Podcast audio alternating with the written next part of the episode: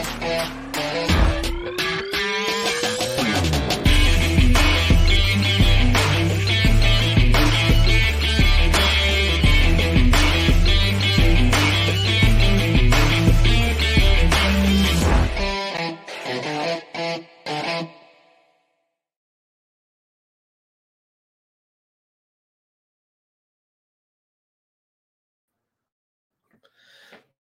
Hola, hola, hola, hola. Muy, pero muy, muy, muy buenos días a todos. Sean bienvenidos a otro programa más de Inversionista Digital 818. Aquí nos juntamos, como decía recién, la gente de Instagram, que nos conectamos un ratito, dos segundos antes.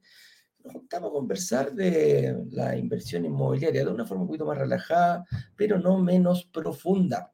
Todos los días tocamos un tema para seguir aprendiendo de este bello mundo de cómo invertir en departamentos y lograr que se paguen solos, porque ese es nuestro objetivo, esa es nuestra Roma, ¿ah? y para allá apuntan todos los esfuerzos, disculpen, de nuestra, de nuestra empresa. En estos momentos tenemos a, gladiadores, le decimos, ¿ah? porque el que, el que llega a Roma es un romano, ¿ah? así lo llamamos cariñosamente, por lo tanto los que están luchando por llegar son los gladiadores, los que llegan se transforman en romanos y después eh, podríamos decir que podrías transformarte en un emperador, ¿ah? un emperador de tus propios sueños, el que va por uno, por dos, por tres o por más departamentos. Así que eh, es un agrado tenerlos acá todos los días. Y como decimos siempre, em, el tema del día de hoy es el siguiente.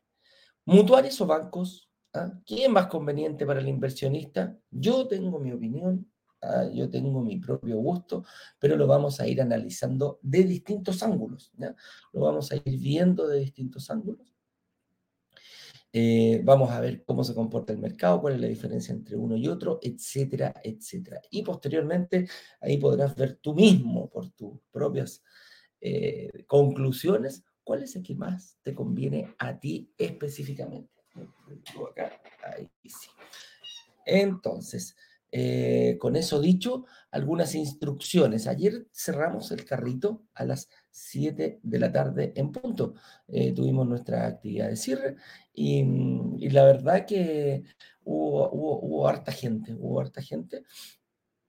Hubo personas que, ya están eh, que ya están en reuniones, hay personas que ya tienen prácticamente muchos departamentos asignados. Entonces, eh, ya empezaron con decir los que quedaron en lista de espera. Todavía no llego a la lista de espera, pero lo más probable es que hoy sí partamos con lista de espera. Así que, em, como te decíamos siempre, siempre lo dijimos, trata de eh, estar lo más antes posible. Más que hacer la reserva, era generar la reunión lo antes posible para evitar eso. Si hay alguna cosa por el estilo, lo más probable es que nos van a empezar a alegar, nos van a decir, oye, pero yo que lista espera y todo, no tendrán otro proyecto y me van a hacer salir a buscar otro proyecto para lanzar la próxima semana. Eso va a quedar ahí, eh, te vamos a ir eh, avisando, pero lo más probable que suceda. Así que, bueno, vamos a ver cómo lo podemos cómo lo podemos hacer de esa forma. Porque el, inversionista lo primero que tiene que hacer es, em, es ver, es crear una estrategia propia. Y para eso, por lo general, nosotros vemos a nuestros analistas que en estos momentos están todos enfocados 100% en cómo, em, en cómo ayudarte a crear tu propia estrategia de inversión. ¿Y dónde se ve eso? En la reunión de análisis. La reunión de análisis que se están haciendo desde el día martes a las 10 de la mañana, están todo el día nuestros eh, analistas viendo específicamente cómo, eh, cómo ayudarte, cómo, cómo guiarte en esto. Y de hecho, eh, esta pregunta del día de hoy, mutuales o bancos, ¿qué es más conveniente para el inversionista? Es una que se hace prácticamente todo el mundo. Entonces, para eso, y, con eso dicho, el, tema del día de hoy lo vamos a tratar de esa forma y no voy a estar solo, va a venir eh, Jorge Larrocó, que es eh, el supervisor de los, ah, de los analistas, y ahí vamos a contarle un poquitito que nos cuenta algunos secretos de cómo, cómo es la reunión de análisis, con qué se pueden encontrar, qué va a pasar cuando ya terminen todas estas personas de, realizar, todas las personas que hicieron su reserva, cómo lo, cómo lo viven y cómo lo, cómo lo están haciendo para poder sí o sí ir en, eh, en pos de una inversión inmobiliaria, ya sea a través del fondo de inversión o como lo, tratamos de hacer acá, a través de departamentos. Entonces, eh, con eso dicho, señor director, si aquí Jorge me mandas la invitación para hacerte pasar en, em, en, Instagram y así todos te puedan escuchar también. Aquí aprovecho de saludar a alguien. Eh, ahí sí. Entonces, Señor director, cuando usted quiera, haga pasar aquí a don Jorge Larruco.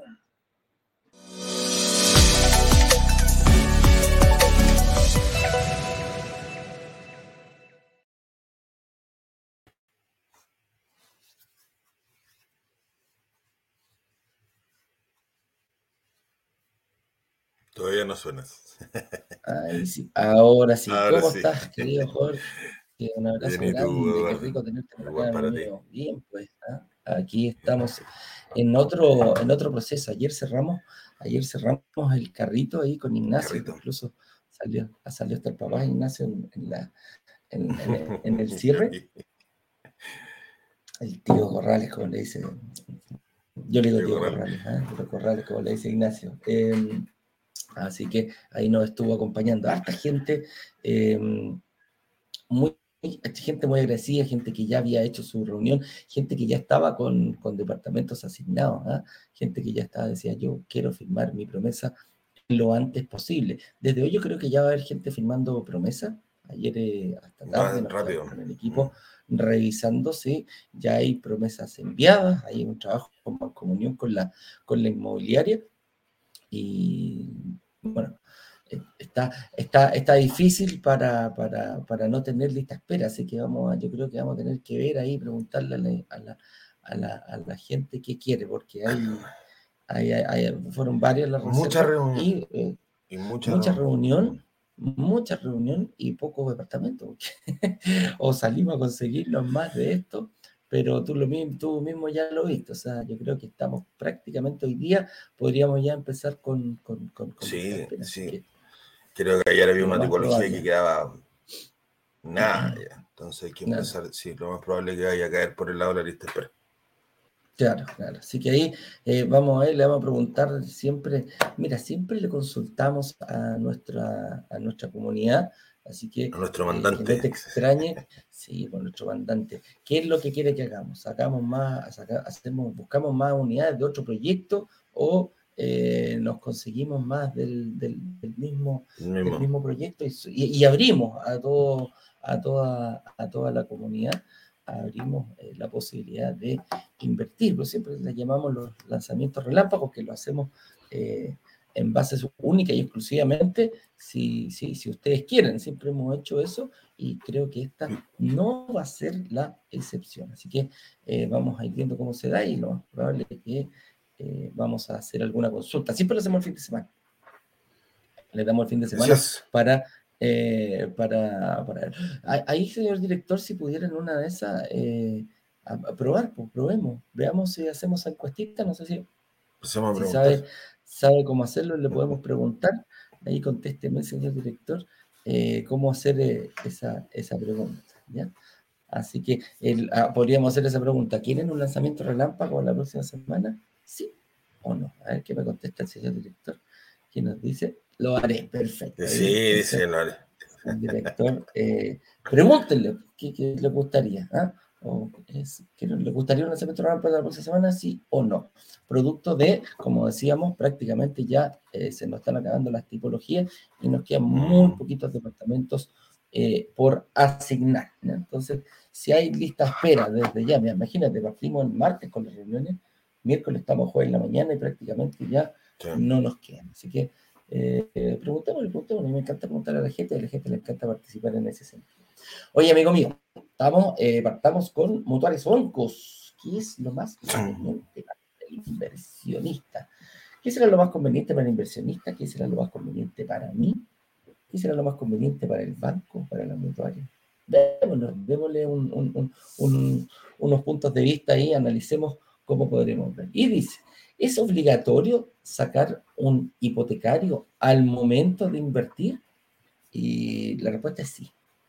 La respuesta es sí. Independiente, tiene que haber un hipotecario porque tiene que haber un arriendo y tiene que haber un dividendo para poder realizar todo este, este proceso del apalancamiento. Y el apalancamiento no es más ni, una más que otra, no es más ni menos que la posibilidad de hacer cosas con, eh, mover más peso. el apalancamiento viene como, ¿quién era Aristóteles? Parece que era el que decía. Eh, un punto de apoyo y mover el mundo. Correcto. Y eso se llama eh, palanca. ¿ah? Y la palanca no es nada más que crear una palanca. Mover un, un, objeto grande. Él se refería a que puedo mover un objeto que yo con mi fuerza, solo, solo con la fuerza que yo tengo, no me da para moverlo. Pero resulta que una palanca sí puedo moverlo. Y es lo mismo que... Mientras más larga la palanca, más fácil es mover el peso más fácil es mover el peso, siempre y cuando la palanca resista. Si ese, mira, ese es el punto. Tenemos que tener una palanca que resista eh, todo el peso que, que, vamos, que vamos a mover. Por eso se ve el ejemplo siempre, dan el ejemplo del apalancamiento de estas rocas enormes, circulares, que tú le haces una palanca y la roca se comienza a mover. ¿ah? A, eso, a, eso se, a eso se refiere. Entonces, Dentro de la inversión inmobiliaria, eh, sacar un hipotecario para el momento de invertir es, primordial. ¿Por qué? Porque lo que nosotros queremos es eh, lograr que el departamento se pague solo, pero que el dinero lo ponga, la mayoría del dinero lo ponga un tercero, y en este caso es una entidad financiera. ¿Por qué? Porque nosotros nos tenemos que enfocar en pagar el 20 o el 30, o quizá el 40, pero el resto del valor de la propiedad se lo tiene que pagar a la inmobiliaria una entidad financiera. Llámese banco, llámese mutuaria, eh, caja de compensación, eh, financiera, mira, lo que sea, quien sea que te preste el dinero, pero tiene que haber algo. Por lo tanto, en ese sentido, si no hay un dividendo, si no hay un dividendo que pagar, quiere decir que lo pagué yo completamente solo. Yo con mis recursos propios pagué. Entonces, no hay un dividendo. ¿Hay arriendo? Sí, pero no hay dividendo. Y, y pongámoslo inversamente. Si no hay arriendo, pero hay dividendo, quiere decir que es tu casa propia porque la estoy pagando yo. O no la estoy arrendando. Ah, se pidió un crédito hipotecario, se está pagando un dividendo, pero no hay arriendo. Como no hay arriendo, lo estás pagando tú. Entonces, en ambos casos, si no hay un crédito, eh, si, no hay, si no se dan estas dos eh, estas dos eh, variables, que es un arriendo y un dividendo, no hay negocio hipotecario en este sentido de inversión. Quiere decir que todo el esfuerzo, toda la mochila, lo estás haciendo tú. Entonces, por ese lado, es donde hay que, ahí es donde dice que es obligatorio sacar un, un hipotecario y la verdad es que sí. Queremos que una entidad financiera vaya en nuestro negocio y lo tenemos que convencer de decirle, mira, yo soy solvente, préstame tú la plata, yo pago mi, un departamento que lo pongo a mi nombre y los réditos me los llevo yo.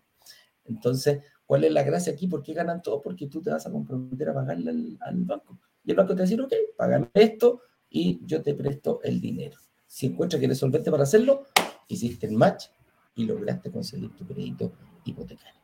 Así de simple, mi estimado, mi estimado amigo. Así es. Ahora, Tú trabajaste muchísimo tiempo y hablemos más de 10, 15 años en distintos bancos y, mm. pasaste por eh, distintas manos. ¿Y a qué me refiero con distintas manos? Eh, distintas políticas. No que esté manoseado. No, no, no, no, no, que esté, no, no, no que esté manoseado, no me refiero sí, porque hay, que, hay, que, hay, que, aclarar. Hay que aclarar, hay que aclarar. Un hombre casado como usted, ¿ah? sí, sí, sí, jefe de familia, tiene que quedar todo clarito. ¿ah? Muy bien. Oye, ¿por qué el otro no, no se ocupa en ese dedo? ¿Qué dedo está...? Sí, pues porque yo me caí en un caballo, no es que yo me las di de guaso a un 18, ¿eh? y me caí del caballo y me quebré la mano. Entonces todavía no logro que se deshinche el dedo para ponerme el anillo allá, entonces me lo pongo acá. Ah. Me saqué la mugre, que así inflado. Eh, no, estuvo bueno el porrazo. Fue buen contarla. Si hubiese caído en la tierra, habría sido más blandito, pero caí en la calle. Así que estuvo. Ah, mire. buen, ah, buen porrazo. ¿eh? Hay que, hay Debo eso, me, me creí un pinchirria, un pinchirria. Sí, el pinchirria. Sí, me saqué la mura. Sí, un pinchirria. Oye, entonces, como te decía, tú como pasaste por altos bancos, eh, viste muchas políticas de, de, aprobación distintas. Entonces, eso te da una, una, una, ventaja. Viviste el famoso, eh, ¿cómo se llama? El, departamento riesgo, riesgo, claro, el departamento de riesgo, que es principalmente el que hace cumplir las políticas de cada banco. Entonces, tuviste... Que ahora nos toca a nosotros. Ah, distinto. ahora los malos somos nosotros. No, ahora los malos somos nosotros. Sí, pues, como corresponde. Oye, entonces, veamos, ¿cuál podría ser eh, la ventaja eh, de un banco? Y después analizamos un poquito las desventajas. ¿Qué ventaja puede tener un banco? Fíjate, ellos eh, toman y consideran mucho los factores cualitativos que puede tener un cliente. Es decir, tú tienes el factor número. En el número lo que dice el manual, calificas o no calificas, pero sí consideras mucho lo que han construido, lo que tu ingreso, tu profesión, la proyección que tiene y muchas veces tuercen un poco esta política para hacerte calificar. Muchas veces te sobran deuda. Entonces, eh, cuando, quedas con el, cuando quedas con este crédito, eh, muchas veces te, ocupan todo el espacio y no te permite invertir. Eh, por lo tanto, hay que tener ojo ahí eh, e, en ese sentido con los bancos. Eh, son más flexibles, puedes negociar muchas veces un poco más. uno de los factores importantes que la tasa de interés, tal vez de, acuerdo a tu posición, a tu perfil como cliente, podrías negociar tal vez un poco más. En eso el banco, para mí, es súper personal, tiene una ventaja con respecto a la mutuaria. ¿Qué es lo malo? Como yo quiero invertir, eh, el banco hoy día informa esa deuda a la CMF. Es decir, todo el mundo va a saber, todo el mundo que pueda ver lo que esté en el, mundo eh, financiero, digamos, va a saber que tú tienes esa deuda. Y como siempre hemos hablado, el dividendo máximo en promedio que yo puedo llegar según manual es el 25% de tu ingreso.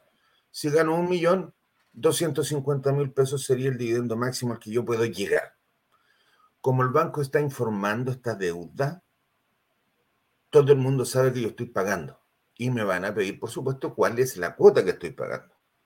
Correcto. Y de ahí determinan si tengo o no tengo espacio para nuevas inversiones. Lo que a nosotros como inversionistas, por supuesto que nos va a afectar porque nos va a ir acortando este espacio.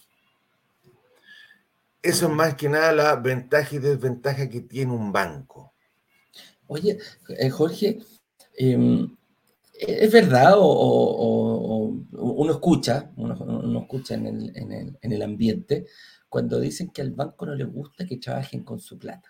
Como que te prestan para la casa propia y después cuando, cuando hay por la segunda o por la tercera propiedad como que te empieza a poner más chava. ¿ah? Te van subiendo cierto eso? Se van subiendo los ¿Cómo? Porque lo hacen así como una forma súper eh, que uno no, uno no se da ni cuenta. Pero ¿cuál es la diferencia, por ejemplo, entre el primer crédito que te aprueban, que ellos suponen que es para tu casa propia, el primer eh, crédito que tú tomas? Pero, ¿cómo, cómo, cómo, cómo lo van haciendo Mira, es, es, tan simple como que, eh, a ver, normalmente la primera propiedad, bueno, hoy día por condiciones de mercado está un poco difícil pero normalmente la primera propiedad llegaban fácilmente al 90% de financiamiento y el otro día era, era tuyo. Eh, asumían que al ser tu propiedad tú ibas a cruzar cielo, mar y tierra para pagarlo, por lo tanto ellos corrían un poco más de riesgo. Ya, al ver la segunda propiedad te van a decir, mira, tú de este mismo 25% que hablábamos, oye, tú ya tienes una parte hipotecaria que estás cubriendo con esto, yo podría ir, dado que tú eres un buen cliente nuestro, acompañarte en otro hipotecario, pero necesito que pongas un poco más de pie. Y la segunda propiedad también la manejaban parecido a la primera, podrían llegar al 85, incluso hasta el 90. Eh, y, esto en todos lados parece igual. Si tú ves la, el DFL2, que tiene que ver con el beneficio tributario, las dos primeras son las que quedan dentro del DFL2 bajo los 140 metros cuadrados. Entonces, el banco también decía, perfecto, él puede tener dos casas propias, uno donde vive y el otro, por ejemplo, en la playa. Son dos casas propias, no necesita arrendar, o en el campo, en el lago, como, donde sea. Como el pobre señor Corrales que anda ahí en el lago. Entonces, em, ya la tercera propiedad eh, empieza como a deformarse en la cara. Pues dice, ¿para qué quieres tres propiedades si con dos te alcanza? Dijo el otro. Eh, ¿Para qué quieres una tercera? No, si lo que pasa es que, no sé, se va a ir a vivir mi mamá, por decirte algo. Ya sí, pero ya tienes dos, tu espacio está, eh, está copado, podríamos ir, pero necesito que, como eres nuevamente un buen cliente, todos vamos a ir, pero necesito que esta vez ponga más pie pongas el 15, el 20% de pie dependiendo de la carga. Te lo explican, te van a decir que... Te van a decir... Eh, Jorge, hoy día no dan ningún crédito con el menos del 20%. Hoy día menos, de, menos del 20%. No, si yo fuera hoy día estamos hablando que tendría que poner un 30, un 40. 30, 40, exacto. Exacto, sí. Eh, extrapolemos, esa es la condición normal, digamos, extrapolemos la condición actual. Si no me van a, hoy día no están dando al 90, todavía, se me están dando siempre al 80, tengo que partir de ahí hacia atrás. 70, 60% de financiamiento es lo que me va a entregar el banco. Entonces está todavía más difícil. Y te cuento, y claro, siempre te van a, donar y decir que tú eres lo más maravilloso del mundo, pero en este caso, eh, como te da, porque hay que ver el número, si es que queda espacio para nuevos hipotecarios. Porque eso es lo otro. Recordar de nuevo que tengo el 25% como dividendo máximo el que voy a llegar. Si ya tengo dos propiedades mías que no arriendo, yo no he recuperado eh, renta con esas propiedades, por lo tanto este 25% me lo voy comiendo, lo voy ocupando. ¿Tengo espacio para una tercera propiedad? Entonces, es ahí cuando el banco te puede pedir más pío, y llanamente decir que no, porque este espacio ya lo ocupaste con las dos primeras propiedades que tú adquiriste. Si no está arrendado, no tienes ingreso por esa propiedad y no vuelves a recuperar el espacio de este 25%. Entonces, eso es lo que se hace muy difícil. Por eso nosotros las reuniones, bueno, vamos a llegar ahora a las mutuarias, porque como inversionista, la mutuaria corre con cierta ventaja. Ah, ah, yo quiero agregar ahí una otra, una no sé si es desventaja, pero la diferencia también que hay en, un banco y el core del banco no es solamente prestarte crédito hipotecario. El objetivo de un banco ah, es prestarte crédito de consumo, seguros, sacarte tarjeta de crédito, aumentarte los cupos en la tarjeta de crédito, eh, aumentarte los cupos en la línea de crédito. Y mira, y el producto que se les ocurra, eso se llama cruce. dentro de la, de la jerga, el cruce de productos para un mismo cliente. Y el objetivo es tratar de amarrarlo, sí, amarrarlo completamente para que no se cambie de banco. Exacto. Eh, ¿Eso era? Ah, así es. El objetivo es, para allá.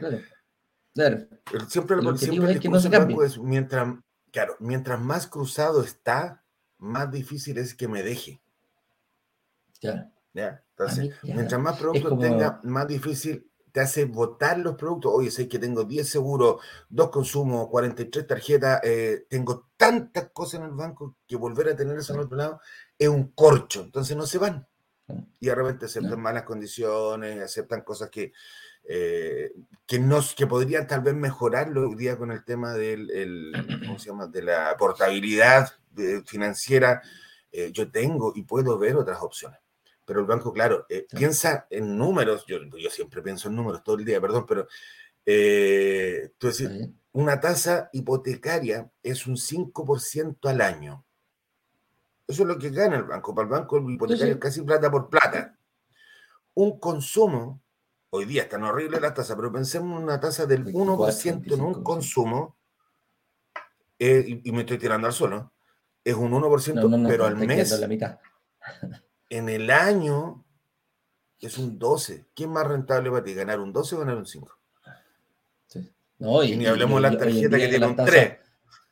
Sí, no, hoy día estamos hablando del crédito consumo, están por lo general al 1.8, 1.9, 1.8, Estamos, están en eso, o sea, estamos hablando de un CAE anual de un 22, entre un 20 y un 24%. Son cinco veces más, cinco veces más que un hipotecario. Entonces, por supuesto que el negocio de, los bancos va en otro, en otro sentido. O sea, va en el consumo, van los rotativos, que son las tarjetas de crédito, por ahí va. pero ojo, con el hipotecario tiene otra cosa, que, como estamos buscando que el, que este personaje no se nos vaya, y que el cliente no se vaya, la única, la, forma de tener a un cliente más amarrado con el hipotecario, porque lo va a tener a 30 años.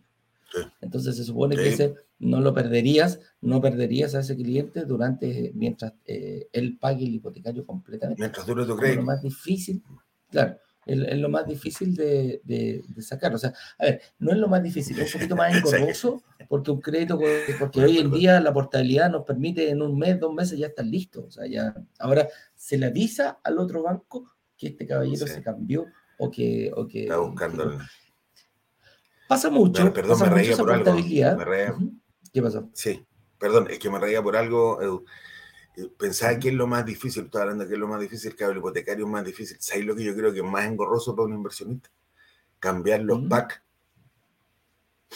Los PAC. Cambiar los PAC. Y los PAC, porque son un corcho, porque quedan desfasados, no pagaste. Entonces nadie trata de nadie, siempre te van a ofrecer PAC y PAC. Sí, y tenés que estar muy atentos si los vais a cambiar. Entonces yo creo que eso, ese es el más engorroso, porque oye, qué lata cambiar el pad para el otro lado, cuál es el número y cuál. Y, normalmente te quedan desfasados porque no pesca el tiro cuando te cambias. Por, no, así. Yo creo que junto con el hipotecario, los PAC y los PAD son un corcho. Cámbialo. Claro. No, no, buenísimo. Entonces ahí podríamos, podríamos hablar de desventaja. El core del banco es tener al, cliente lo más cruzado posible, que así se habla en en, la jerga. Y otra desventaja, yo creo que la más, la, más, la, más, la más importante, es que el banco va a informar en el, en el sistema financiero cuáles son absolutamente todos tus movimientos. Todos. Y tú, tú quieres saber el informe de deuda, ándate al gratis, quieres ver uno gratis, ándate a la página de la CMF, pones informe de deudas y si tú tienes dos bancos, va a aparecer el banco rojo y el banco azul. Es decir, esto es lo que le debes al banco rojo y esto es lo que le debes al banco azul. Lo sabemos todos y me refiero no que no, ah, me refiero a que eh, se vaya a revisar tus datos. No, pero la entidad financiera te lo primero que te van a decir, di cómo informe de deuda. Así es simple, una cosa tranqui. Nosotros ocupamos el informe de deuda en, en, el, en el análisis que hacemos Em, sí, sí, es súper importante. ¿eh?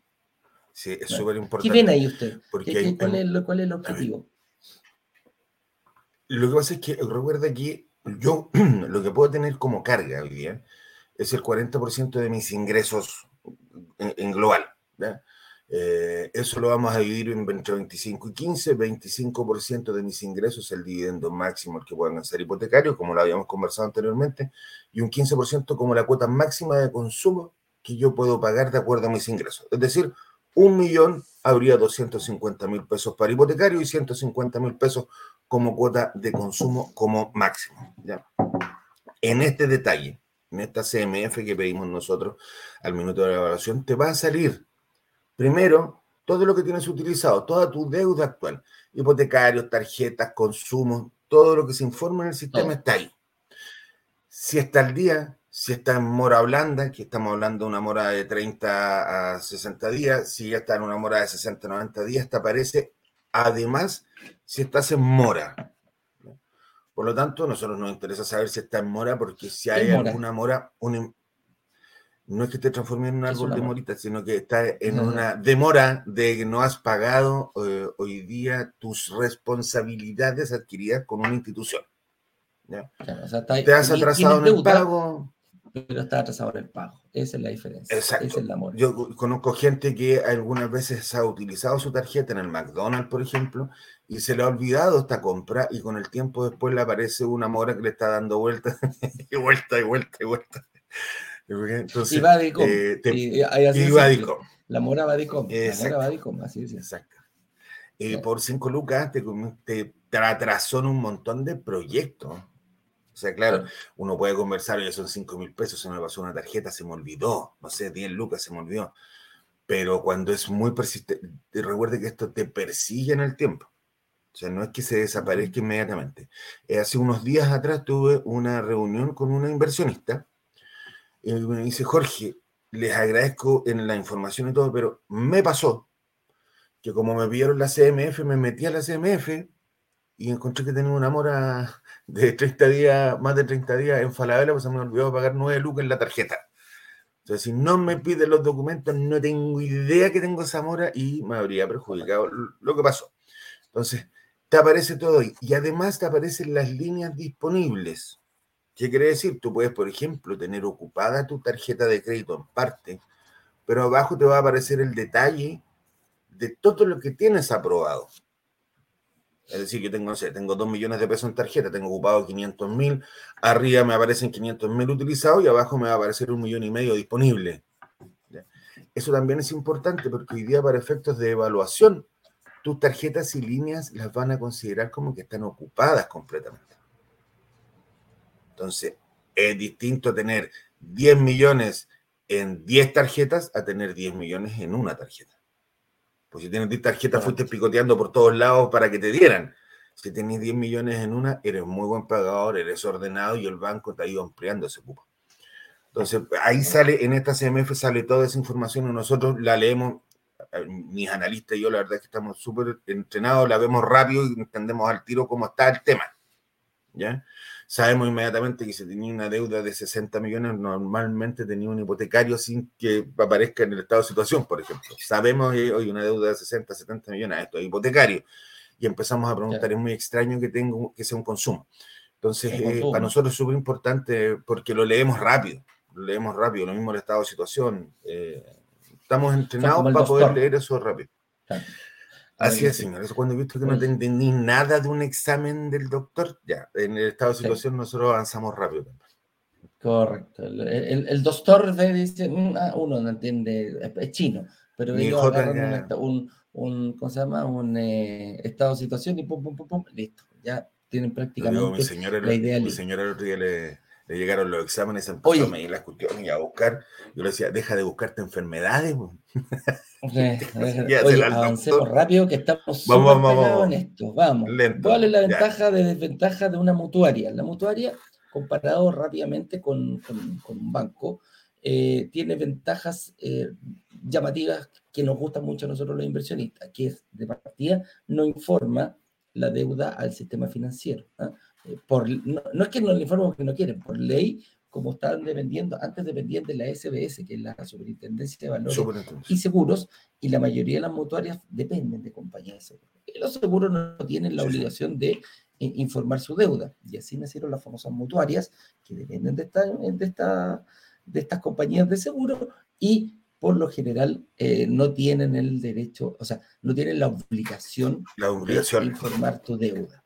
¿Qué pasa con nosotros? Nos favorece bastante porque como inversionista estamos haciendo algo que estamos haciendo una inversión y nuestra deuda no es informada. Por lo tanto, nuestra capacidad de endeudamiento se mantiene a pesar de que tengamos un, eh, un crédito con una mutuaria. Segundo, ¿qué otra ventaja podríamos, podríamos ver?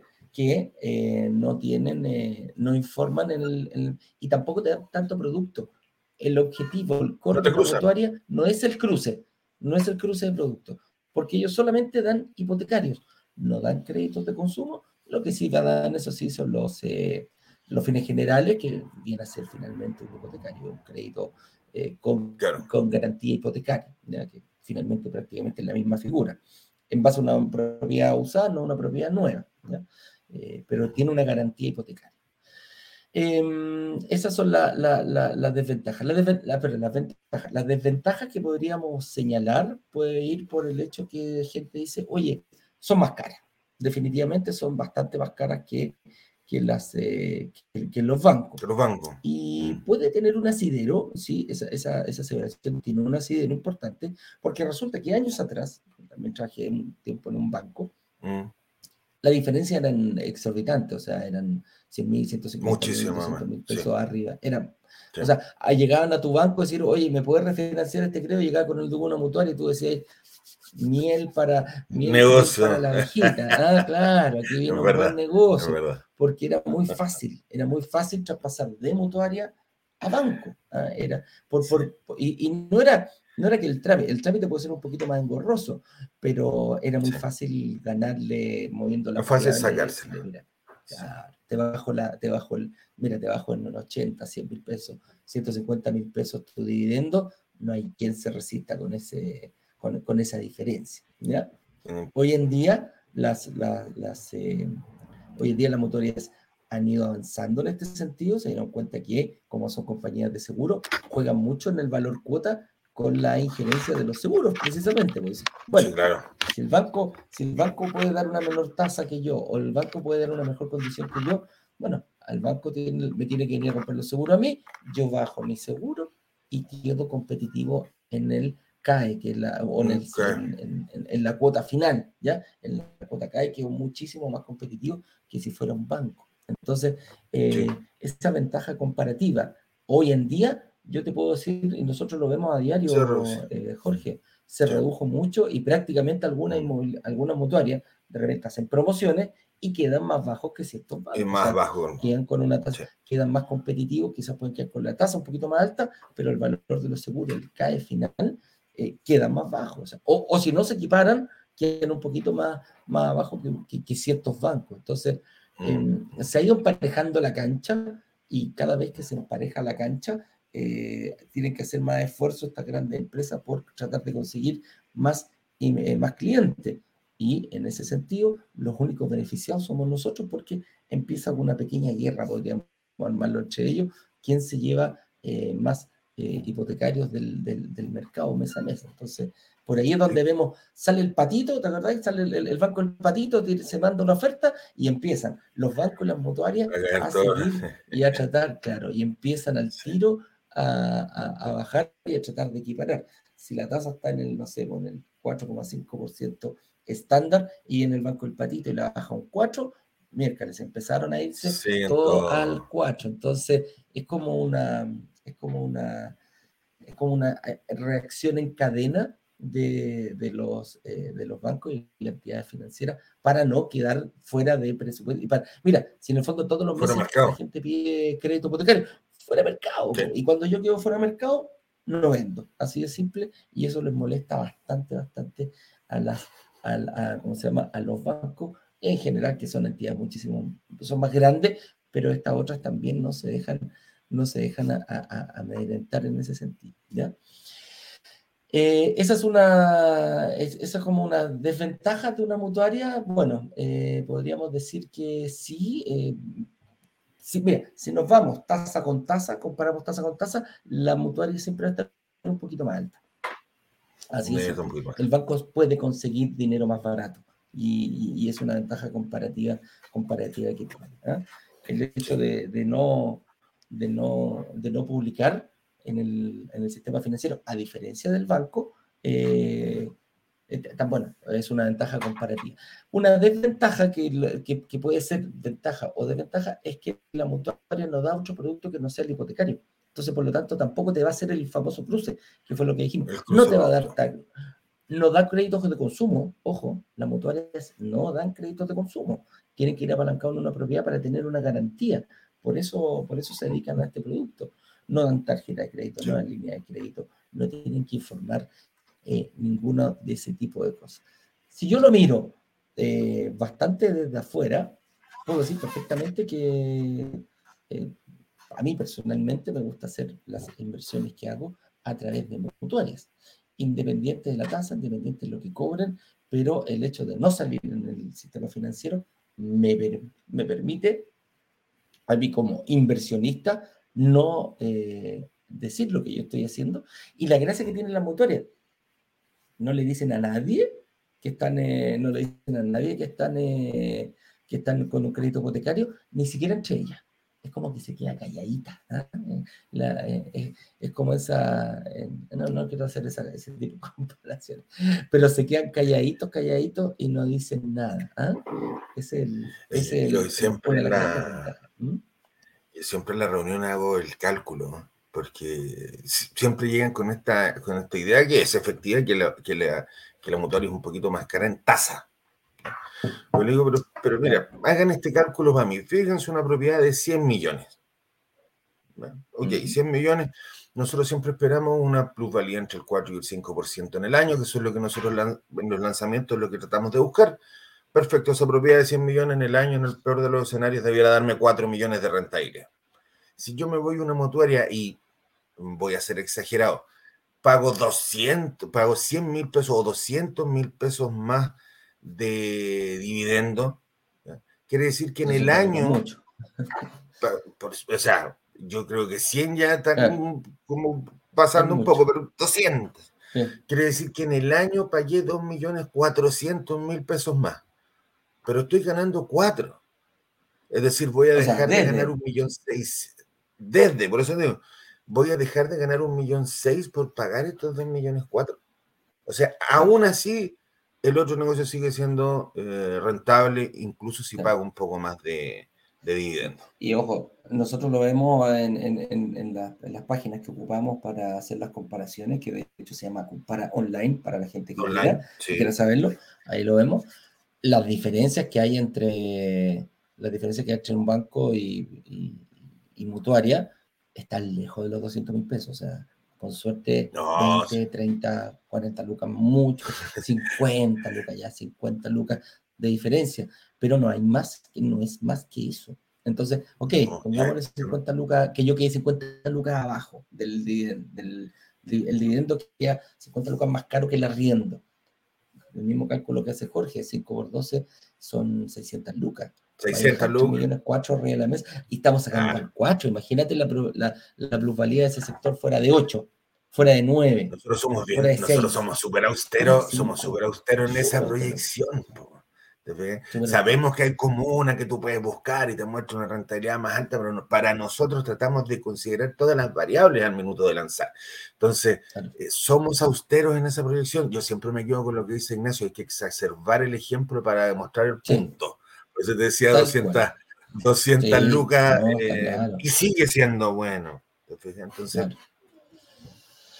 Bueno, entonces acá dice, si quiero invertir, eh, ¿es mejor una mutuaria? Eh, personalmente sí, sí, sí personalmente yo recomiendo una mutuaria mientras hay muchas personas que dicen, hoy que la mutuaria se va a acabar, que va a tener que informar, que no va a... Mira, mientras no suceda, aprovechemos, juguemos, mira, juguemos el partido con las reglas que tenemos hoy en día si se va a cambiar, si se va a poner VAR, si no se va a poner VAR, etcétera, me refiero al fútbol, eh, si el córner se va a sacar ahora con las manos, etcétera, etcétera. Hay muchos proyectos, siempre, siempre eh, hay, hay, se hace ruido en el, en, el camino, pero mientras no suceda, mientras no haya una ley que obligue a las mutuarias, quédate con la mutuaria porque no es una tremenda, tremenda, tremenda, oportunidad. Y ojo, es una de las pocas partes en el mundo que sucede, si, si no, no quiero decir que somos los únicos, porque en todas partes del mundo cualquier movimiento eh, que se hace eh, se publica en el sistema financiero. Así que hay que aprovecharlo mientras dure. ¿ah? Así de simple. Oye, ¿se pueden hacer multicréditos? ¿Se pueden hacer multicréditos con mutuaria? No somos muy amigos, pero claro, no si tú, muy amigos, que la mutuaria si la mutuaria, eh, eh, yo prefiero el uno después de otro, pero por supuesto que se puede hacer. La mutuaria no solamente no informa al sistema, la mutuaria no se informan entre ellas. Por lo tanto, efectivamente, yo podría ver uno en una, son 16 mutuarias hoy día, uno en una, el segundo en otra. Por supuesto que si tu capacidad de pago te lo permite para cubrir el pie, podrías ver el tema del multicrédito con, con, las mutuarias. Esto no es llegar y pedir, ojo, eh, cuando no diga, ah, yo califico para uno, voy a ir a las 16 mutuarias y voy a sacar 16 créditos al mismo tiempo. Se, se podría hacer, pero ojo, eh, hay que pensar, eh, suena bonito, porque se puede, yo podría hacerlo, tal cual, yo podría presentar los papeles en las 16 mutuarias al mismo tiempo y sacar 16 departamentos. Pero la pregunta es otra, ¿Qué pasa si quedas, eh, quedas vacancia con los 16 departamentos al mismo tiempo durante un mes? ¿Y qué pasa si son ¿Qué es lo que los bancos? ¿Y qué pasa si fueron ah. tres meses? Multiplícalo por 16. ¿Tienes la espalda para cubrir cuando no se pueda, cuando no se ve por el otro lado? Y la verdad es que ese es el mayor reto del multicrédito. Se puede hacer, es peligroso. Sin prisa, pero sin pausa. Si tú me decís, mira, Eduardo, tengo 4, 4 millones todavía en el, en el, eh, en el banco y tengo departamentos de 300 lucas, ¿puedo pagar tres meses? Sí, pues 3 por 3, 9 son 2 y todavía me quedan 2 en el banco, juega. Claro, ah, pues, pues claro. Y que lo puede hacer, sí, que no vaya a gastar esa plata. Claro. Eso es lo otro. Hay que ser bien, hay que ser bien ordenado al respecto. Eh, eh, la verdad es que yo siempre digo que los bancos son apocalípticos cuando te empiezan a dar ya más de dos, tres créditos, que es lo que hablábamos al inicio del live. Eh, ellos ven eso, se sumergen bajo el agua y dicen, mira, tú ya tienes 10 propiedades, ¿qué pasa si el mismo día al mismo tiempo se te van los 10 arrendatarios. ¿Tenéis para suplir tres meses de 10 propiedades? Eh, la verdad es que es difícil. Podrías tenerlo, pero es difícil. Ojo, no es exacerbado lo que estamos diciendo, ojo con lo que digo, porque ha pasado que eh, se han hecho este tipo de, actividades y se hacía mucho. Hubo una empresa que, decía, no, yo te arriendo todo, te pago los gastos comunes, te hago todo, déjamelo acá, yo te lo arriendo, tú lo único que haces, fírmame en todos estos papeles y yo te saco los 10 créditos que tú quieras. ¿Cuántos querés? 10, vale, yo te saco los 10 créditos. Que... Iban y sacaban los 10 créditos, así es con la mutuaria, bla, bla, bla, bla. Empezó la pandemia, se quedaron sin arrendatario y esta inmobiliaria, este, ¿cómo se llama? Este, eh, Rey Mías, que que estaba metido con el ex candidato ahí, eh, hablando. Eh, el que no pagaba la. ¿Se acuerda? El que, el que no, el papito corazón, no, no, no pagaba la, la ese, mismo. ese mismo anda diciendo que, que se deudara. Ojo con eso, ojo con eso. El multicrédito yo no lo comparto para nada. creo que hay que estar en una muy buena posición para hacerlo. No es para todo el mundo. Eh, entonces. Es, jugar con un sobreendeudamiento. Es sobreendeudamiento. Es sobreendeudamiento, tal cual. No hay otro. Mm. Es un sobreendeudamiento con palabras lindas, no multicrédito, viejo, es un sobreendeudamiento.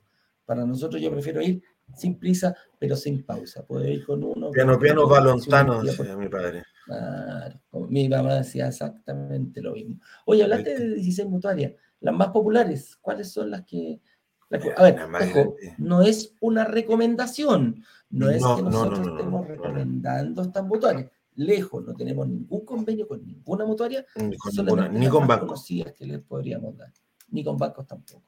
Pero esa mutuaria, eh, MedLife. MedLife es la más grande que hay encontrado. Sí. Eh, hoy día Security Principal, MIB. Afianza, eh, MIB, Afianza. Eh, evoluciona también. evoluciona. en algún minuto tuvo consorcio, pero ojo, consorcio se transformó en banco, por lo tanto, si te llegan a pasar el crédito por banco, te va a aparecer en el sistema igual que si estuvieses en un banco. Tenés vice, vice vida, creo que también. Sí. sí vice hipotecaria. Eh, hay que tener ojo. Vice hipotecaria. Claro. Hay que tener ojo. Los bancos también. Tienen bancos, los bancos también Claro, si los bancos también tienen mutuarias, ojo con eso, ojo con eso y tengan mucho, muchísimo, muchísimo cuidado eh, traer. ¿ya? Y la última preguntita dice, ¿me conviene portar mi crédito a una mutuaria? ¿Lo ves normalmente? Este, el típico, el error número dos de la clase 1 dice, eh, invertir, eh, ¿cómo se llama? Comprar tu casa propia. Y ahí cuando la gente dice, chuta, yo ya tengo mi casa propia, no voy a poder invertir. Y hay gente que dice, ¿yo lo podría trasladar ese crédito de un banco a una mutuaria? ¿Cómo lo ves tú normalmente, Jorge? Sí, mira, tuvimos, un caso extremo esta semana, en aprovecho de mandar saludos ahí a, Nidia, que estamos en varias reuniones. Eh, tiene, eh, hay un, tiene un, hipotecario muy bueno, una tasa muy buena para un hipotecario que actualmente pero la tiene en banco, una tasa que hoy día no existe, no estamos ni cerca, es la mitad de lo que estoy viendo. Y, eh, pero tiene ocupado su espacio para un nuevo hipotecario, entonces tiene que eh, portar su crédito a una mutuaria. Eh, yo le digo, sí, perfecto, vas a pagar, lo mismo ejemplo que vimos recién con números, da más, te permite más, más crédito, pero evidentemente voy a terminar pagando un mayor dividendo, pero es la única opción que tienes para poder seguir invirtiendo. ¿Ya? Entonces, eh, efectivamente, el cálculo numérico lo hicimos recién. Esa es la mejor forma que tú tienes para saber si te conviene o no. Es decir, dejo de ganar, voy a dejar estos 3 millones en la mesa, más la plusvalía que voy a tener por una propiedad de 100 millones, eh, por no llevarme el crédito a una mutuaria, por pagar un poco más de dividendo, yo me lo, yo me lo llevaría a ojos cerrados de todas formas. Hay que, hay que ver así qué parte del crédito va. Muchas veces a lo mejor no te conviene ya estés llegando al final, al final, al final del crédito, quizás ya no te conviene cambiarlo, pero ese es un análisis que se hace, lo hace tanto nuestro equipo de analistas y Saeta, que es la empresa que hace esto. Ayer, ayer, nos, eh, ayer nos decían, oye, Saeta está cobrando dinero por, por, por hacer asesorías. Y sí cobran, eh, es un negocio. Ellos cobran por hacer. Ahora, si tú vas a Saeta directo y le dices que era una evaluación, perfecto, ellos te van a hacer la evaluación y te van a cobrar lo que corresponde por una evaluación.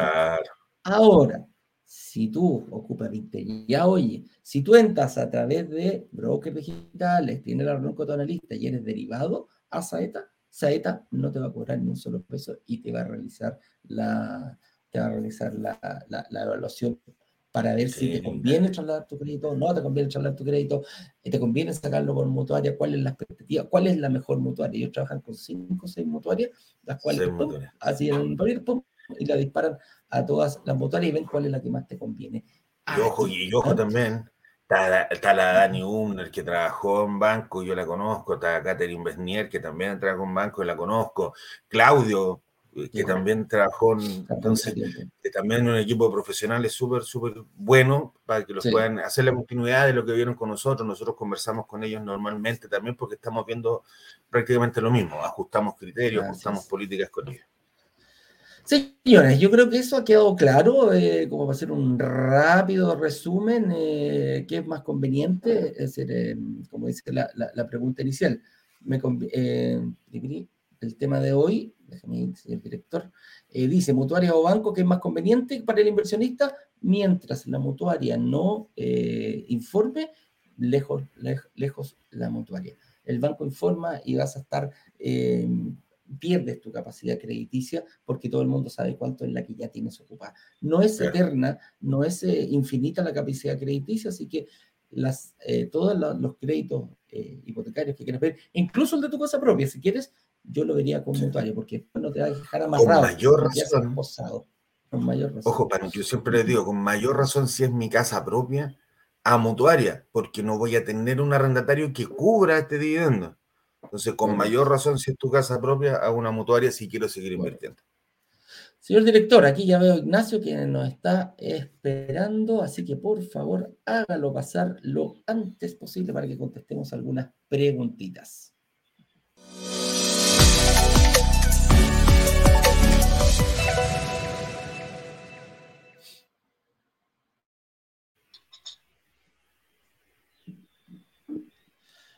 Hola, hola, hola, hola, Ignacio. Hola, hola, ¿cómo están? Muy bien, ¿y tú?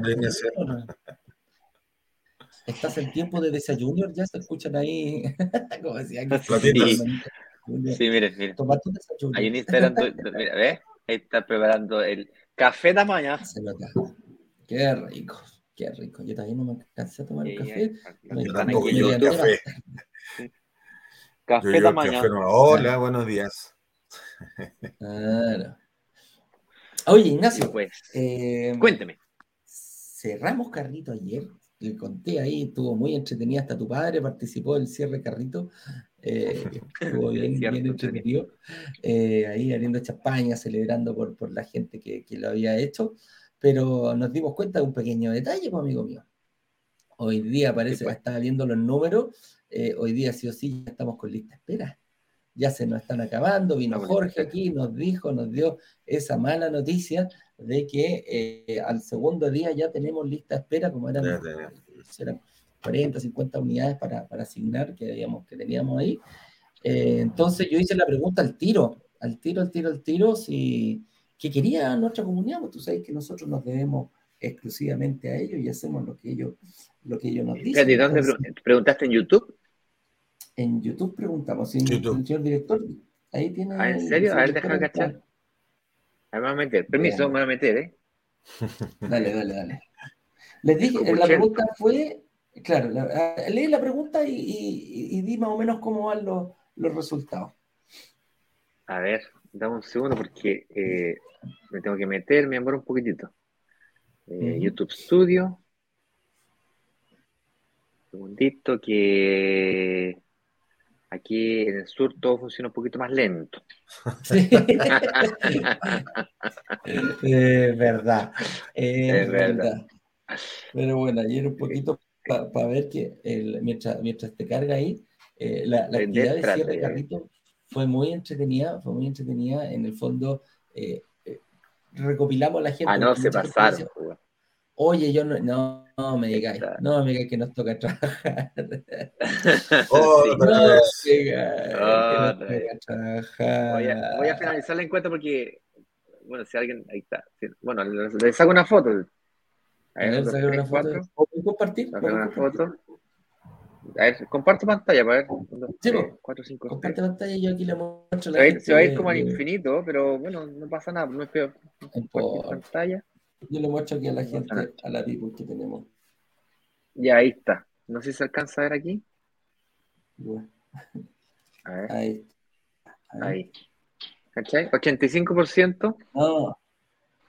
Está pidiendo eh, que realicemos un lanzamiento o una reapertura la próxima semana. Está bien clarito ahí. No, no, no hay mucho. No, hay mucho. No hay mucho que... No hay mucho que pensar. Ya no, van a hacer negociar. Yo quería una, eh, no, no, no fue 50-50. No, no fue 60-40, no fue 50-50, no. 85%. Siempre son tan exageradas esta gente, ¿ah? nuestra comunidad, ¿ah? ¿no? ah, vamos todos para allá miércoles, y, y vamos todos para acá, ¿ah? no hay términos medios aquí de esta comunidad. ¿ah? cosas peleadas no hay. Entonces, bueno, ahí vamos a ir viendo. Vamos a, vamos a eh, negociar con la inmobiliaria, a ver si nos pasa unidades adicionales, no solo para la gente lista de espera, sino que además para hacer una reapertura del carrito de la oferta de la semana pasada. Entonces, pues, eh, vamos a conversar aquí con Eduardo, con el director. No tan solo si se logra. Si se logra, vamos a ir por otro proyecto. Por otro proyecto, exactamente, otro proyecto. De características similares. Eh, lo que pasa es que estaba re bueno este porque mm, tenía una forma de pago bien, bien especial. Valores de 250 mil pesos la cuota, que es una de las cuotas más bajas que hemos lanzado el último semestre, los últimos seis meses, quiero decir. Eh, y un valor de departamento relativamente alto, lo que es bueno desde el punto de vista de que trabajo plusvalía o valorización sobre una base monetaria mayor, porque gano más plata. ¿okay? La única restricción, obviamente, es que tengo que tener la capacidad de financiamiento de un departamento de ese octanaje. Pero al mismo tiempo que tenía esas características, había propiedades de 2.600 UF, que es bastante más alcanzable. Entonces tenía 2.600 hasta 3.600. Entonces tenía esas características que lo hacen de un proyecto bien, bien especial, bien único. La inmobiliaria, además, súper prestigiosa, eh, súper consolidada. Entonces, en ese sentido también poco discutible la, garantía de una buena inmobiliaria, a pesar de que hay seguros eh, asociados con, la, con el contrato y tal. Eh, entonces, pues, eh, igualmente vamos a continuar la, la, encuesta para conocer un poquito más por qué razón, si era tan bueno, no invertiste. A lo mejor no te gustó y a lo mejor yo estoy alucinando aquí y el problema no es el proyecto, el problema es Eduardo con esa cara que tiene, pobrecito, ya esté un poquito más demacrado. A lo mejor el problema soy yo, está cansado, a lo mejor el problema soy yo, te molesta mi sonrisa, te molesta mis ojos, o sea, a lo mejor el problema, puede, ser, pues. a lo mejor el, proyecto era bueno, pero te caemos mal, no sé, puede pasar. Te caemos mal, o esa otra cosa, ya están cansados de vernos. Puede ser. Ah, están cansados de vernos, quieren que cambiemos, que renovemos a los a los rostros. A los rostros, a los, rostros. hay que renovarlo, hay que traer una. Pongamos rostros bonitos. Ah, Sí, claro. Bonito, tomar, solamente se encuentra bonito, el resto. Ya, respondamos preguntas mejor, señor director. Eh, diez minutitos de preguntas para que respondamos unas cinco preguntitas. Vamos. Vamos, ¿qué dice acá? Eh, Antonio, no pregunta. Tengo una consulta. Perfecto. En TOC, en TOC TOC, vi algunos barrios emergentes con rentabilidad negativa en los últimos seis meses. ¿Qué barrios tienen rentabilidad positiva y que sea fácil de arrendar? Ya, no es que Toc tú veas rentabilidad negativa, es que tú ves el gráfico que baja y sube y baja y sube. Eso quiere decir de que es cuando, cuando el gráfico de Toc Toc va subiendo, es que la plusvalía es, además de positiva, creciente. Es decir, tuviste plusvalía, la del siguiente año y la siguiente año y la siguiente pero es positiva. Eso es como la, lo que siempre digo, que es el avioncito, cuando parte, tiene plusvalía positiva, tu, tu, tu, y luego comienza a crecer, pero a tasa decreciente. Sigue creciendo igual, hay plusvalía, pero crece cada vez menos. Entonces, para que se entienda bien. La plusvalía del año 1 fue del 5%, la del año 2 fue del 7%, entonces igual el gráfico para arriba. La del año 3, 10%, la del año 4, 15%, entonces tú lo ves para arriba. Y luego lo ves para abajo, pues. da la sensación que va para abajo, va, va disminuyendo. Sí, pues, en vez de ser 15%, es 13%, luego 12%, luego 8%, luego 10%. ¿Cachai? Entonces, pero hay plusvalía de un año contra el, contra el anterior. Eso es lo que seguramente estás mirando. Con eso dicho, eh, TokTok analiza comunas completas y nosotros no analizamos comunas, nosotros analizamos sectores, zonas, barrios. No sé si se han fijado que de repente tenía un sector, puras casas, y la cuadra al frente, puro edificio. Eso es porque hay cambios en los planos reguladores. Particularmente, nosotros buscamos mucho eso. Cambios en los planos reguladores, eh, metro, eh, movimientos demográficos. Eh, por ejemplo, el lanzamiento de ayer, anunciaron, antes de ayer, vamos a jueves, el martes, anunciaron, el gobierno anunció la extensión de la línea 2 del metro, que va a ir hasta San Bernardo. Eso hace que todo, desde ahí donde estamos nosotros, hasta el sur, va a pasar buen adivinador con los precios metro cuadrado de, de todas las estaciones de metro, un kilómetro a la redonda. Estamos justo ahí. Y los precios no han subido, o sea, fue anunciado el mercado inmobiliario, la industria inmobiliaria sabía que venía esa línea, lo que no estaba era confirmada. Fue confirmada el martes. Estaba la, eh, estaba la, no, y aquí es mejor Ignacio, porque confirmó la entrada en funcionamiento. O sea, las, las obras ya prácticamente están casi, dijo aquí a seis meses más, ocho meses más, entra en funcionamiento. Y adivina qué pasa cuando entra en funcionamiento la línea de, cuando, cuando dice, una cosa es que se la licite, otra cosa es que el proyecto comienza a hacerse la primera piedra, pero adivina lo que pasa con la plusvalía al momento que entra en funcionamiento. Y este proyecto de ayer... Aumenta la demanda de arriendo, aumenta los precios de los arriendos, aumenta el valor metro cuadrado. Eso es lo que pasa. Claro. Espero haber respondido y aclarado ese punto, mi estimado amigo Antonio. Así es. Frank nos pregunta, eh, muy, buenos días. Tengo un ticket, tengo un ticket en efectivo. ¿Hasta qué hora tengo tiempo para pagar y que la reserva quede hecha? Yo tengo un ticket en efectivo. No entiendo, mi estimado Frank, ¿a qué te refieres con ¿Seguro que con nosotros? Sí, con nosotros no. Nosotros, de hecho, la reserva se cerró ayer, eh, o sea, ya no se puede reservar eh, más. Eh, claro. A las 7 de la tarde cerramos todo. Pero por las dudas, Frank Lozano, vamos a buscar tu nombre. Escríbenos a servicio al cliente arroba brokerdigitales.com. Señor director, colóquelo por favor en los comentarios. Servicio al cliente arroba brokersdigitales.com. Escríbenos para que te busquemos cuál es tu situación, a ver si te podemos ayudar. Nos parece raro el ticket en efectivo. sí, no, no, no, no, lo logro entender. Si no trabajamos así. Claro, nosotros no, cobramos nada en efectivo, ni, un solo peso. Todo es a través de eh, transferencias eh, bancarias o estas mismas plataformas eh, que se ocupan, Transbank, todo, todo a través digitalmente.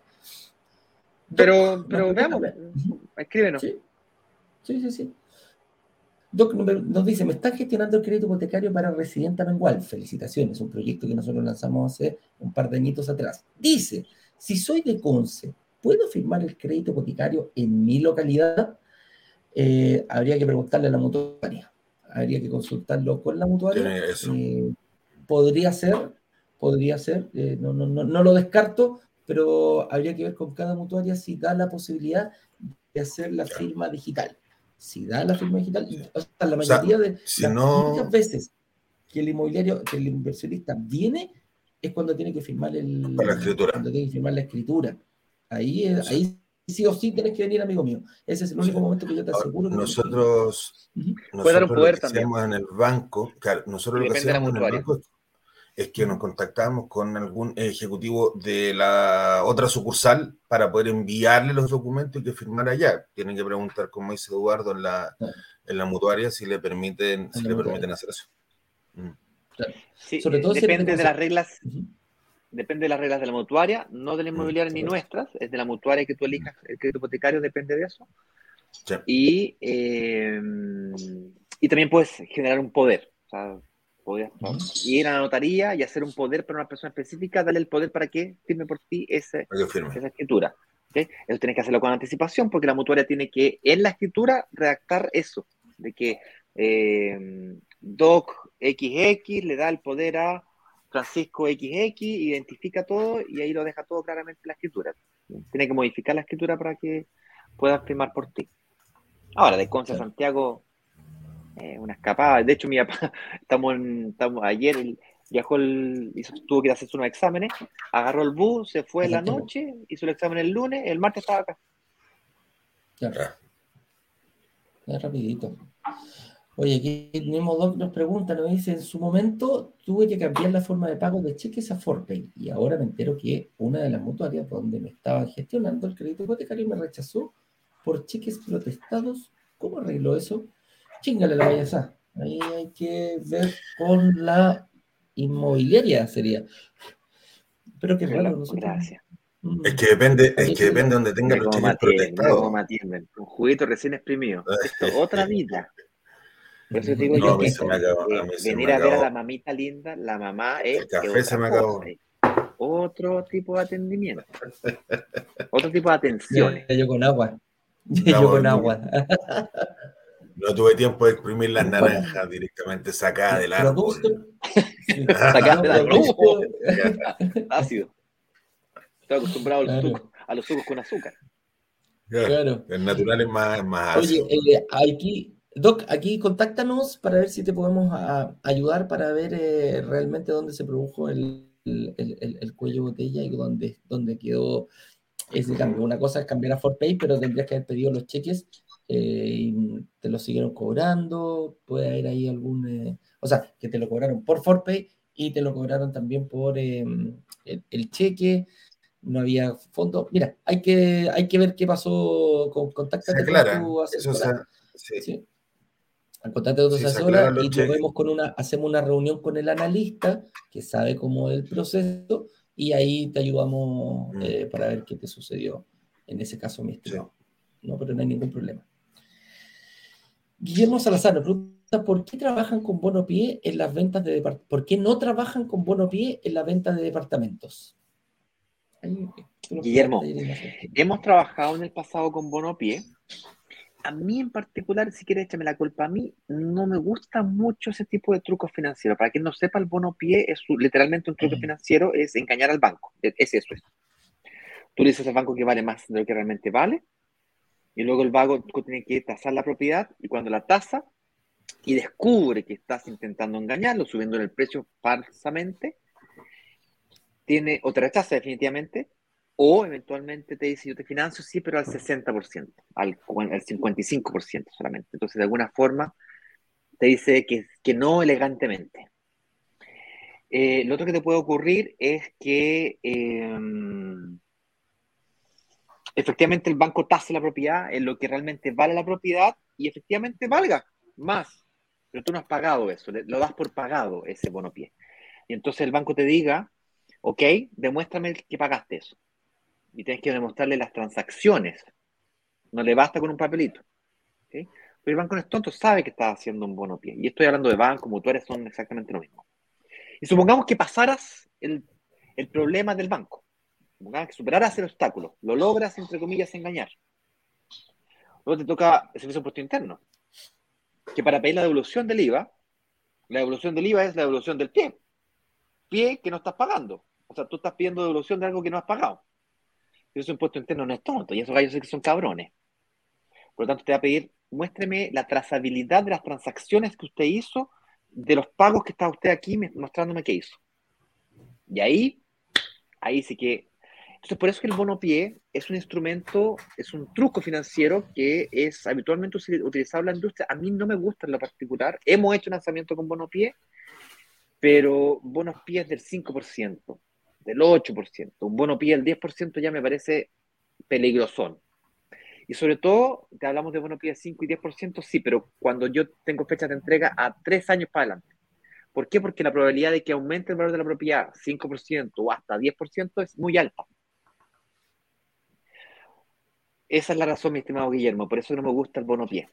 Es un, es un buen truco, me permite pagar menos pie, yo soy más amigo de ir sin prisa, sin pausa y pagar no el 10 o el 15% de pie, pagar el 20, el 25, el 30% de pie. Más pie, más seguro. Eh, la diferencia entre renta y dividendo es mayor, mejoro las tasas, menos riesgo para el banco, más garantía real de mi propiedad para el banco, las tasas menores disminuyen. Yo logro una estabilidad menor, me permite escalar mi negocio más rápidamente. yo como inversionista me acostumbré a trabajar con el 25 30% de PIB. Pido más cuotas si queréis. Eso lo podemos negociar.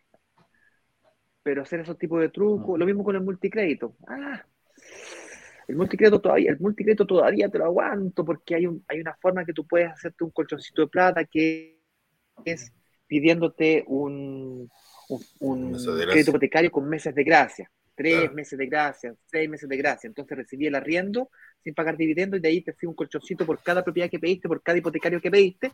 Esto te permite enfrentar tres, seis, cuatro meses de gracia, de, de, vacancia, en la eventualidad que te quedes sin arrendatario en todos los departamentos al mismo tiempo. No debes gastar la hora, sí. Eh, entonces, el multicrédito todavía te lo puedo, ok, el, crédito como tú de uno con otro eh, es, el que yo más utilizo. Eh, mientras más rápido pagues pie, más pie pagues, más estable será tu negocio inmobiliario. Última pregunta, señor director. Ya son 9 con 29 minutos. María Santi nos dice, hola, yo no tengo deudas en un banco y no me dejan sacar créditos porque no estoy bancarizada. Me dicen que tengo que sacar un crédito pequeño, pagarlo y así ver el comportamiento de pago. ¿Es tan real eso? Tienen, o sea, tiene razón, efectivamente hay que, a ver, para los bancos tan malos como mm, estar en DICOM es no tener comportamiento de pago, porque no saben cómo pagas. Entonces, efectivamente, es necesario que te bancarices y puedas trabajar con esa cuenta. Lo que no es necesario es que saques un crédito pequeño, porque al darle uso a tu tarjeta de crédito va generando este mismo comportamiento de pago. Lo que sí, hay que ser muy ordenado con tu tarjeta, pagar el facturado, incluso eh, ocuparla casi como tarjeta de débito. Es decir, yo pago, eh, compro y pago inmediatamente y va generando este comportamiento. Pero sacar un crédito pequeño no es necesario. Puedes conseguir lo mismo utilizando y pagando tu tarjeta. Jorge, y ocupar, por ejemplo, comprarme, no sé, una tele con tres cuotas precio contado, también genero. También, por eh, supuesto. También genero. También. Ahí, ahí, ¿ves? Ahí tienes otra. Cuidado, sí, ¿ah? Esto es como. Cuidado, hay que Netflix. un cuchillo. Claro, Netflix, Netflix, Disney, un montón de cuestiones para los cabros chicos, por lo de la tarjeta, y los vais pagando porque es algo que tienes, es algo que tienes que asumir todos los meses de igual forma si es que lo tienes. El colegio el pago, también. El pago del supermercado, el colegio, que son cosas que sí que tienes que pagar igual. Págalos con la tarjeta y si tienes el efectivo vas y pagas esa deuda del tiro eh, y de esa forma vas generando el comportamiento de pago. Correcto. Así es. Estamos.